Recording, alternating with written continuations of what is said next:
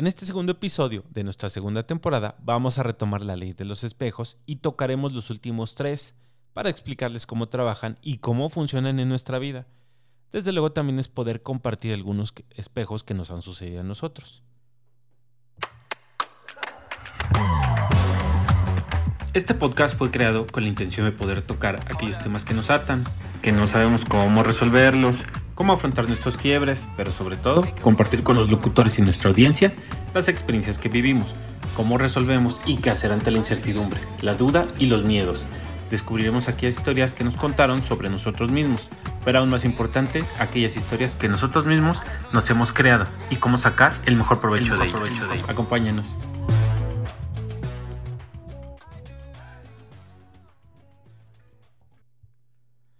Hola, ¿cómo están? En este episodio les damos la bienvenida. Carla Soto, La Duda. Y un servidor Juan Carlos Franco.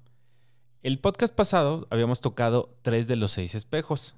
El, el, podcast pasado tocamos el espejo directo, el espejo indirecto y el espejo de los juicios.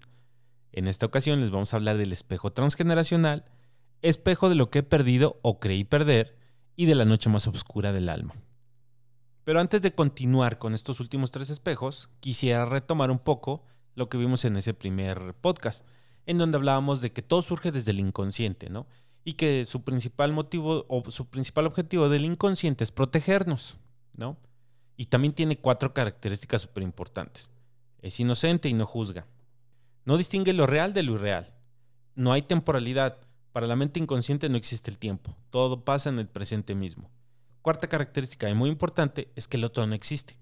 Para la mente inconsciente no existe el otro, solo el yo y solo el yo. Y también vamos a retomar que la ley del espejo proyección en términos claros y rápidos es que es todo aquello que veo manifestado en el exterior a través de mis situaciones, mis expectativas, mis relaciones. Es decir, la única manera para poder ver lo que hay dentro de mí es mirando hacia afuera. Y tampoco somos el efecto de la causa, sino que debemos ser la causa del efecto como resumen. Y bueno, vamos a tocar lo que es el espejo transgeneracional. Antes de ver este espejo, hay un dato que les quiero compartir. En todo momento la mente inconsciente está influenciada por su pasado y la memoria genética, mediante la cual las experiencias previas a los hechos que nos ocurren en el presente se ven afectados con respuestas puramente instintivas de protección al entorno e incluso afectará mi futuro con respecto a mi motivación y deseos. Con este dato ahora veamos el espejo transgeneracional. Y bueno, este se relaciona con la familia y nuestros ancestros. Y con este espejo proyectamos en el exterior todo aquello que no hemos solucionado ni trascendido en lo familiar, especialmente con mamá y papá, y con quienes tomaron este rol en nuestra vida. Como ejemplo vamos a tocar esto. La fórmula que no falla, en el caso de las mujeres, es todo aquello que no solucionó y no trascendió con mamá, lo van a proyectar en la parte laboral y siempre buscarán ser vistas en esta parte. Las mujeres que no han solucionado con papá lo proyectarán con su pareja. En el caso de los hombres es al revés. Todo aquello que no solucionó o trascendió con mamá lo verán reflejado en su pareja. Y todo aquello que no solucionó con papá lo proyectarán en el trabajo, en la parte laboral. Incluso los hombres más infieles es porque están buscando el cariño de mamá constantemente en sus parejas. Cuando los hombres no solucionan la relación con su papá, tienen problemas con la autoridad y por tanto tienen conflicto con sus jefes o maestros o con toda esta figura jerárquica. Cuando sanas las relaciones con tus padres, dejas de proyectar estas situaciones. En este caso, en el espejo transgeneracional también hay lealtades, ¿no? En las cuales eh, justamente vamos viendo que cuando tenemos una situación con mamá, con papá, o con, la o con las personas que tomaron esta figura, ya sea que tu papá o tu mamá se fueron o fuiste adoptado o incluso se murieron y, este rol lo toman tus abuelos o tus tíos, esas con las personas con las que tienes que solucionar estos, estos conflictos o estos pendientes. De lo contrario, te verás afectado ante esta situación. También es importante recordar que todo lo que nos ocurrió en el pasado siempre estará presente en la memoria genética. Por tanto, habrá algo que la active. ¿sí? Es por ello que cuando tenemos algún tema o problema con la autoridad o con nuestras parejas sí proviene justamente de lo que nos ocurrió en el pasado con nuestros padres o de aquellas situaciones que no solucionamos. Como ejemplo, quizá podríamos pensar en, el hecho de que a lo mejor tu papá te abandonó, ¿no? O tu mamá te abandonó, también se puede dar el caso. ¿sí? Y O los, ambos. o ambos. claro. Y tienes un tema ahí pendiente, te abandonaron de adolescente, en donde requerías la mayor de las contenciones, los mayores consejos, ¿no? Incluso saber qué, hacer ante ciertas situaciones, pues al final siempre buscas esa persona, ese padre o esa madre que te brinde el mejor consejo. Pero ante la falta o ausencia de esto, ¿qué es lo que haces? Pues vas repitiendo errores, vas constantemente, mientras no soluciones, mientras no platiques y mientras no trasciendas con ellos esa situación que tienes, ya sea de abandono o ya sea de falta de cariño, de atención, pues lo vas a ver reflejado en tus parejas y en tu entorno, a través de, de algún conflicto, ya sea con tu pareja o incluso con tu entorno laboral, con la autoridad. Sí, sobre la memoria genética, o sea, un poquito, am, que me hables un poco más de eso, ah, ¿cómo lo entendería? O sea, no sé, algo que le pasó a mi abuela que a lo mejor yo ni sepa, replica en mí o... Sí, sí, e- esas ¿O son, cómo? sí. Fíjate que la memoria genética eh, es porque tú estás, eh, cuando nacemos traemos una información, ¿no? Preestablecida de nuestros padres, de nuestros abuelos, de nuestros tatarabuelos ahí para atrás. Entonces sí traemos toda esa información. Es una información que tenemos emocionalmente, genéticamente y que vamos cargando en esta vida, ¿sí? Y a veces ahí es donde surgen las lealtades, ¿no? Por ejemplo. Y a lo mejor es una lealtad que a muchas no les va a gustar, pero es la primera que se viene a la mente, ¿no? Donde hablas de que eh, tu abuela, tu mamá, tu tatarabuela siempre anduvieron con hombres infieles. ¿Por qué tú seguir el patrón de tener un hombre infiel? Por las lealtades transgeneracionales que también ya traes en la información y cuando es, y de forma inconsciente, ¿eh? ah, no, porque así somos las mujeres de esta familia, porque debemos de aguantar todo al hombre, porque debemos de, porque es un buen proveedor. Y sí, a lo mejor todas estas tres, cuatro, cinco generaciones han sido de buenos proveedores, pero infieles. ¿no? Pero Que te- también puede darse el caso, ay, perdón que interrumpa. Que no sepas que Sí, en sí, tu sistema familiar eh, tuvieron ciertas situaciones. Sí, también. Puede ser que las vayas descubriendo y digas, oh, por Dios, ¿no? O sea, Sí, porque tantas generaciones estamos repitiendo lo mismo. El mismo patrón. Exacto. O incluso hasta mujeres abusadas o hombres abusados. Sí, también sucede, ¿eh? O, o alguna enfermedad. O sea, es súper curioso Sí. este tema porque dices, wow, yo no sabía, no sé, que mi tatarabuela tenía tal padecimiento y después, o sea, se fue como replicando, ¿no? En todas las mujeres de mi familia, ¿no? Por ejemplo. Y, y dices, eh, es, es interesante escarbar, ¿no? Eh, o sea, ¿por qué Sí. se dio esta situación? ¿Por qué se dio, no? ¿Qué es lo que ocurrió y por qué sigues con las lealtades inconscientes de tu familia de seguir con estos mismos patrones? Cuando te echas un clavo en esta parte transgeneracional, la, la parte transgeneracional es muy profunda, ¿no? Porque sí tienes que ir a ahondar, a buscar e investigar respecto a lo que sucedió en, en- el, en tu pasado. Pero de que lo traes, lo traes ahí, ¿no? Cuando investigas, escarbas y te vuelves consciente de, de- de tu historia familiar y de tu propia historia, es donde decides romper patrones o continuar con ellos, ¿eh? De forma eh, libre y absoluta. Tú decides qué hacer en estas situaciones. Que esa es la parte del espejo transgeneracional. Al final siempre te va a decir, a ver, yo tengo un problema, ¿sí? Eh, en mis parejas. ¿Por qué las estoy eligiendo así? Pues bueno, hay que ver entonces qué es lo que sucedió eh, de forma eh, transgeneracional en tu vida, con tu madre, con tu abuela, con tu tatarabuela, etcétera, ¿no? En el caso de los hombres igual. Y a lo mejor puede ser que no estés identificando el problema, ¿no? O, por ejemplo, tengo problemas con mi pareja, a lo mejor no lo estás identificando. Pero lo que sí podrías hacer, y a veces cuesta mucho trabajo, es echarte ese clavado a decir, ¿tengo algún problema no resuelto con mis padres? ¿No? Porque muchos, Mm, o, o la mayoría de, de- de mis coaches, eh, al principio es de, no, yo estoy bien, o sea, ya es pasado, ya como que mis problemas son ahorita, ¿no? O sea, mi presente y con mis papás, pues ya lo que pasó, pasó y Ujú. listo, ¿no? Ok, vamos eh, avanzando en las sesiones y se van destapando cosas que efectivamente vienen de ese pasado. ¿Sabes? Eh, muchas veces estamos programados como para decir, ay, pues ya pasó, o sea, ya todo bien, ¿no? Y no, o sea, hay que abrir, hay que abrir esa parte para decir, ok, tengo, sí, sí tengo algún pendiente, o me quedé con tal resentimiento, o me quedé con esta duda, este, o sentí que me hizo falta esto, ¿no? Hay, hay que atenderlo. Sí, claro. Pero, pero volvemos a lo mismo. Tiene que ser un trabajo eh, exa- eh, eh, exhaustivo de escarbar en ti mismo y decir, a ver Sí. si efectivamente me falta esto, ¿no? Porque al final cuando vamos creciendo, te vas dando cuenta de todas las necesidades que tienes y cuáles fueron las que no, no cubriste o no se cubrieron o que tus papás tenían que hacer. Pero hoy en el adulto que eres, pues cúbrelas tú mismo por ti, para ti. Y sí, efectivamente, o sea, este, esta parte transgeneracional es muy importante porque abarca muchas cosas, muchas cosas, ¿no? De por qué, incluso hasta te voy a dar un ejemplo, de por qué los hombres eh, de mi familia mueren tan jóvenes, ¿no? Por decirte algo, ¿no? ¿Por qué todos, ¿no? Te das cuenta y vas escarbando diciendo, bueno, pues han decidido esto, yo hoy no quiero morir joven. ¿Qué es lo que tengo que hacer para no morir joven? Cuidarme, ¿no? Tengo que irme a checar, tengo que, tengo que hacer ejercicio, etcétera, etcétera, ¿no? Y ahí es donde tú rompes los patrones y es donde te vas dando cuenta que el pasado sí está influyendo en tu presente y puede influir inclusive en tu futuro. De esta manera te vuelves consciente de qué es lo que te está ocurriendo aquí en el presente, pero que ocurrió en el pasado con tus padres o con los que tomaron esa figura. O sea, también se puede romper con patrones genéticos de enfermedades. Sí. ¿No? Ya ves que hay muchas familias de mueren de cáncer, ¿no? Cáncer de pecho, cáncer de X. Sí, sí, sí.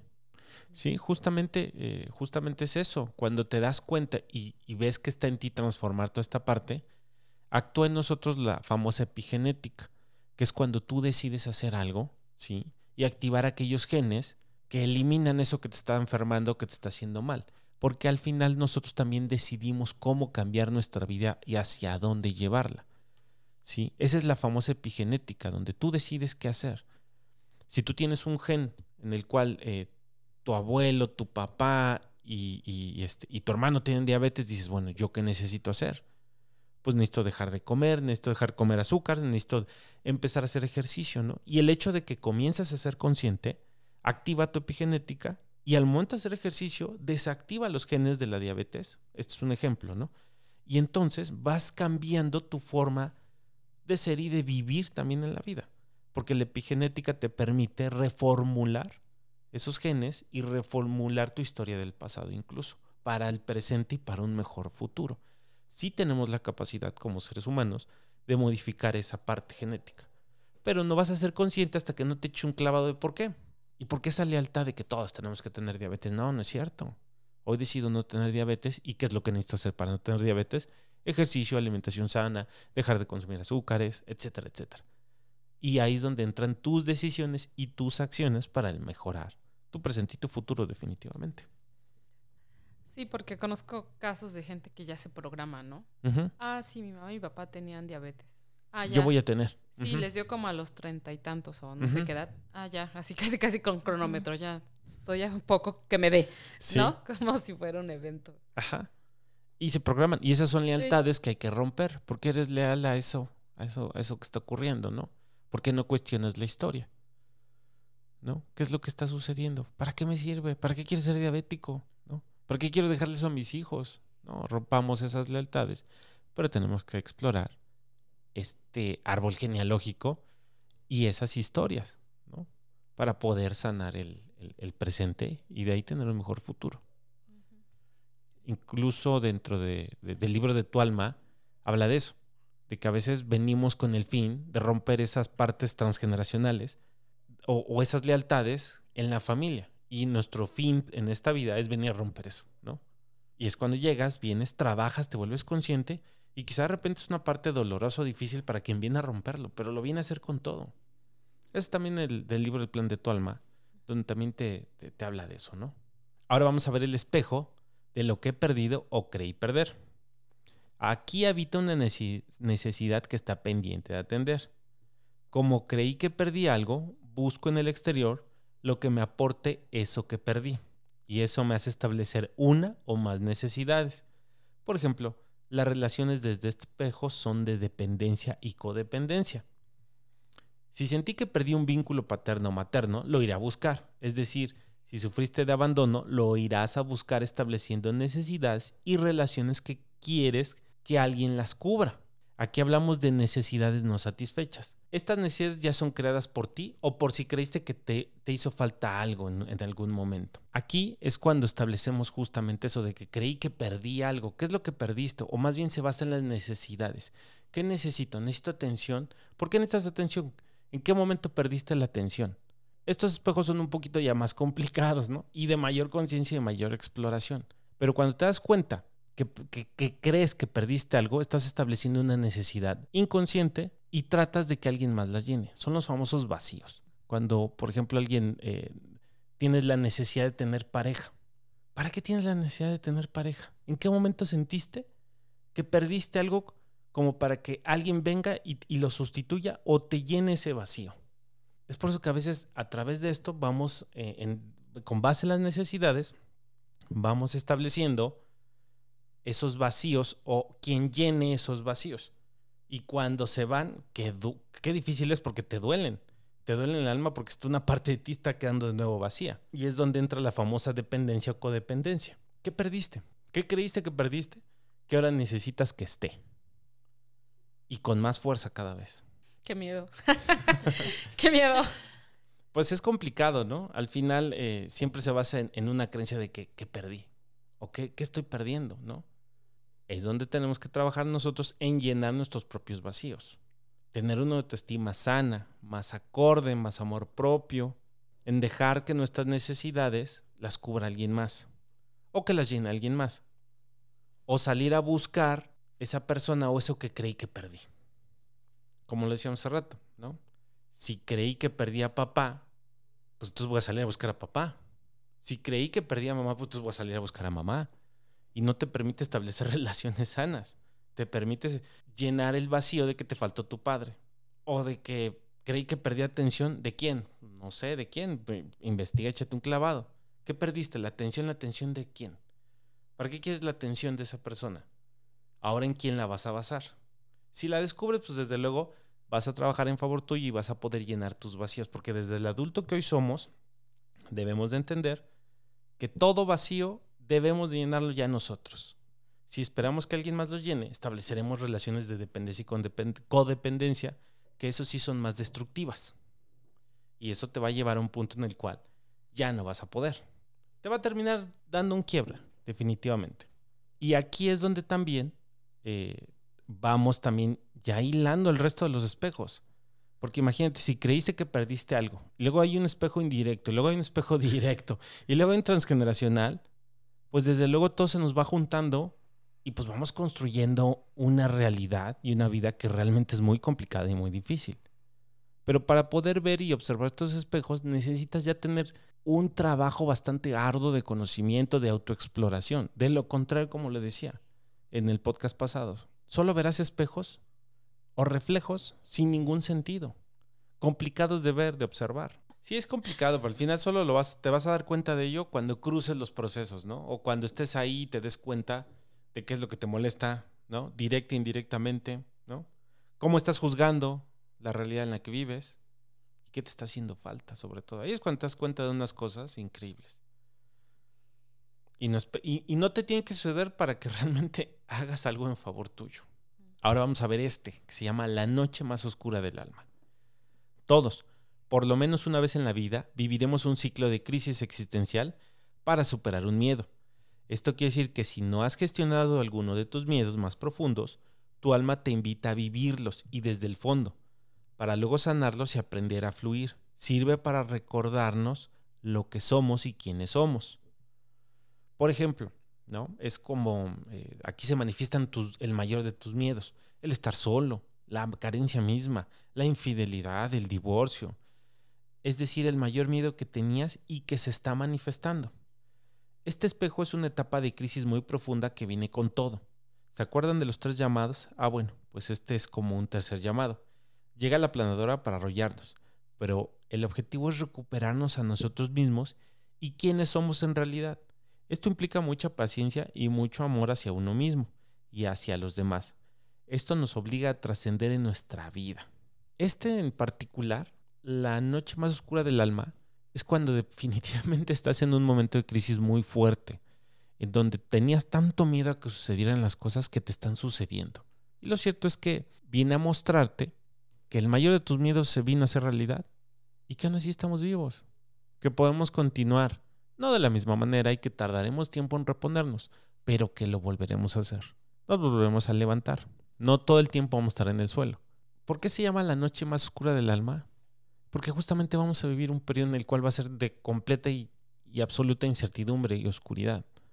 Y entre más, no, entre más oscura se vuelva, pues más pronto saldrá la luz. Y nos podremos dar cuenta y traer a la conciencia de para qué nos sucedió aquello que nos sucedió. Todos viviremos una situación basada en este espejo. ¿Cuál es tu mayor miedo? Que ocurra y que ya ocurrió o que está por ocurrir. Ay, no los espantes. no, Porque no, le no. hace todos. No. Todos lo vivimos una vez en la vida. Mínimo, ¿eh? Mínimo. Y O no muchas, o o muchas, muchas. claro. No significa que sea malo, definitivamente. Pero sí es muy fuerte. Es muy fuerte este. Es como cuando se dice, ¿no? Eh, tocaste fondo. Es cuando dices ya, o sea, El famoso tocando Sí. fondo. y los identificas. Creo que Sí. cada uno identifica perfecto así el momento, pum, crucial, ¿no? O momentos, porque pues pueden ser varios. Sí, sí, pues al final es gestionar y trabajar en, ese mayor miedo y que lo estás viviendo. Creo que todos cruzamos ya por esto y, lo viviremos y creo que la intención del podcast es que estemos preparados de forma consciente, ¿no? De lo que tenemos que vivir y para qué lo estamos viviendo. Al final, estamos enfrentando el mayor de nuestros miedos. Como anécdota, pues te puedo decir el hecho de que eh, me quedara sin trabajo en una época de mi vida, me, despidieran, me corrieran, eh, afrontar la separación, ¿no? Y luego eh, la paternidad, todo, todo se te junta, todo se me juntó en ese momento. Y cuando llega el momento de afrontarlos, cuando dices, ah, caray, ¿qué voy a hacer? ¿No? Todos los mayores miedos que pensaba que, que, me, que iban a suceder me sucedieron. Perdí el trabajo, ahora tengo que buscar otro, recién eh, siendo padre y, y demás, luego viene la separación. ¿Qué es lo que haces al final? Todo se te juntó. En mi caso era la noche más oscura del alma en la que de repente viví. Perdí tanto, perdí mucho, que al final, ¿qué es lo que queda? Aprender de ello. Continuar, ver y afrontar el mayor de tus miedos que te ocurrió y te sucedió. Y cuando pasa el tiempo te das cuenta que efectivamente, si era lo que más temías, pero que sigues vivo y que pudiste con eso. Es complicado. Es complicado y es fuerte. Chan, chan, chan. No, pues inevitablemente uno se pone a pensar en algún episodio de ese tipo, ¿no? Pues yo creo que todos ya lo, muchos ya lo vivimos, ¿no? Sí.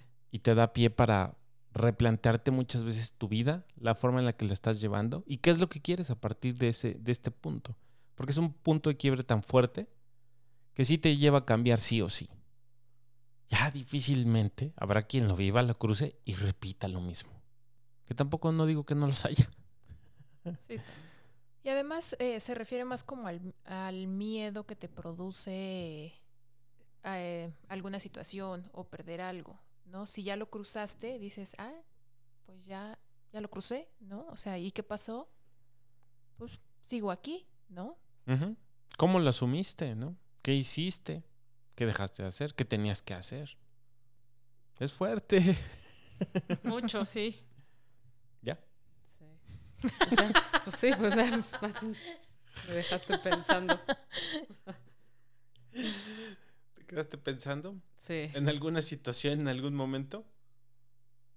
Sí, claro. Sí. Yo creo que también eh, algo que, en su momento me ocurrió a mí de forma personal y se los comparto es cuando perdí a mi papá. Yo tenía 14 años y mi papá se, se puso mal un sábado en la, en la mañana y el, el- domingo por la madrugada eh, había fallecido, ¿no?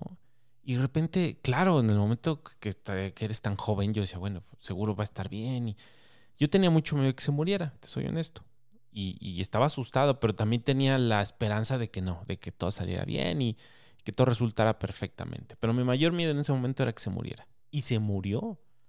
Y se murió y dices, ¿cómo voy a cruzar ahora? A mis 14 años, ¿cómo le explicas a un niño de 14 años de qué van a vivir? ¿Cómo le van a hacer? ¿Qué es lo que hay que hacer? Pues yo solo tenía 14 años.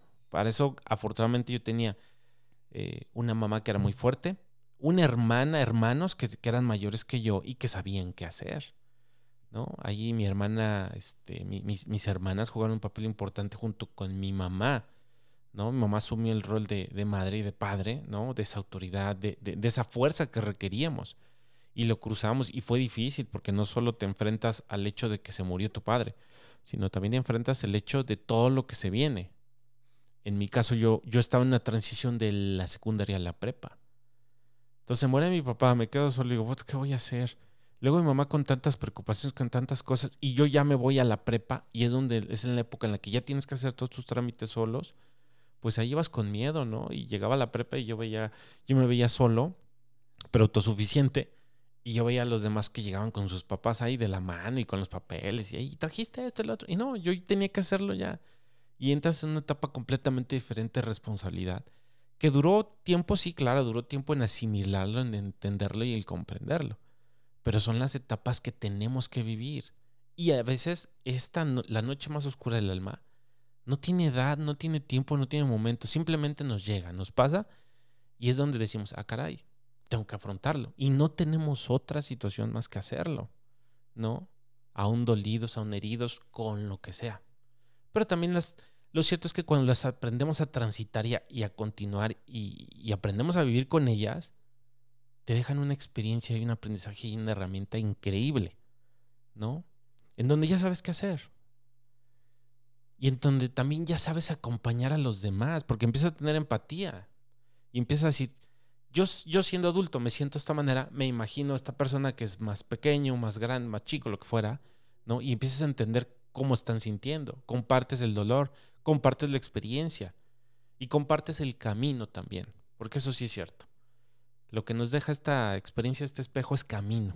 Camino, aprendizaje, lecciones para poder acompañar a otros.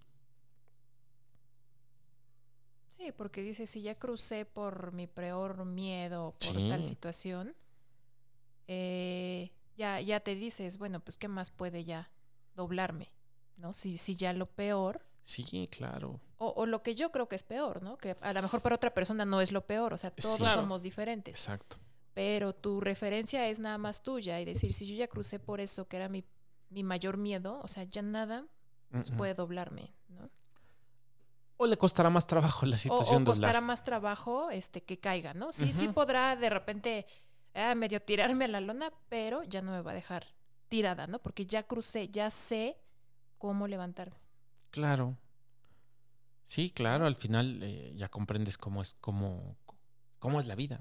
¿Cómo es la vida? cómo reaccionar ante ella y qué hacer en esos momentos cruciales. ¿no?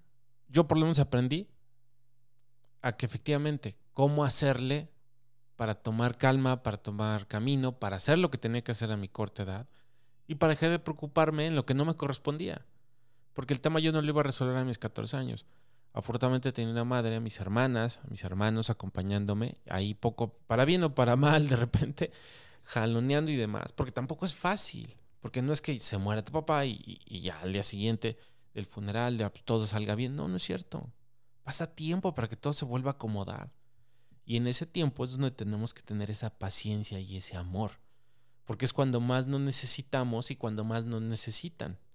Tenemos que estar ahí todavía haciendo un doble, un triple esfuerzo para que las cosas sean mejor y para que todo caiga en su lugar sobre todo. Porque eso sí, todo va a caer en su lugar, poco a poco. Fuerte. Fuerte, pero, pero es una realidad que todos vivimos. Y bueno, pues hasta aquí los seis espejos. no, pues ya, o sea, no, ya. ¿Quieren un séptimo? Córtale. ¿Quieres un séptimo? ya córtale, córtale. Córtale. Ya nos quedamos pensando. bueno, pues hasta aquí los seis espejos, que por lo menos Carla y un servidor aprendimos en programación neurolingüística. Porque esto nos lo enseñaron en programación neurolingüística, los seis espejos, ¿no? Cómo funcionan. Y desde luego, insisto, sí entiendo que no es fácil de entender, pero que todos hemos vivido y que de alguna manera, entre más conciencia tengamos, entre más luz llevemos a nuestra vida, más fácil nos será enfrentarla. Y que justo con, con la ayuda del coaching es como puedes ver, eh, ver lo que no estás así que viendo, ¿no? O sea, porque a veces tú solito no puedes hacerte consciente así, ah, ya sé, ¿no? Ya me di cuenta, ya, o sea, tienes que, que, tener como esta parte que te ayude, ¿no? A, a, a espejearte, ¿no? Sí, sí, sí, sí, efectivamente. A veces uno no sabe espejearse porque no, no, no sabe cómo mover el espejo, ¿no? Eh, es más la inconsciencia que te gana, que te lleva a actuar, que la parte consciente de querer resolver esas situaciones y que conlleva trabajo, como siempre le hemos dicho. Y bueno, hemos hablado mucho en otros podcasts de tomar decisiones. Aprovecho este espacio para que reflexionen en estos espejos.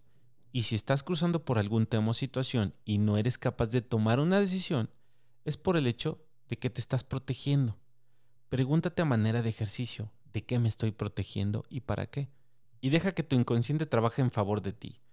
Pero explora a profundidad aquello que te da miedo para poder tomar esa decisión que tanto necesitas.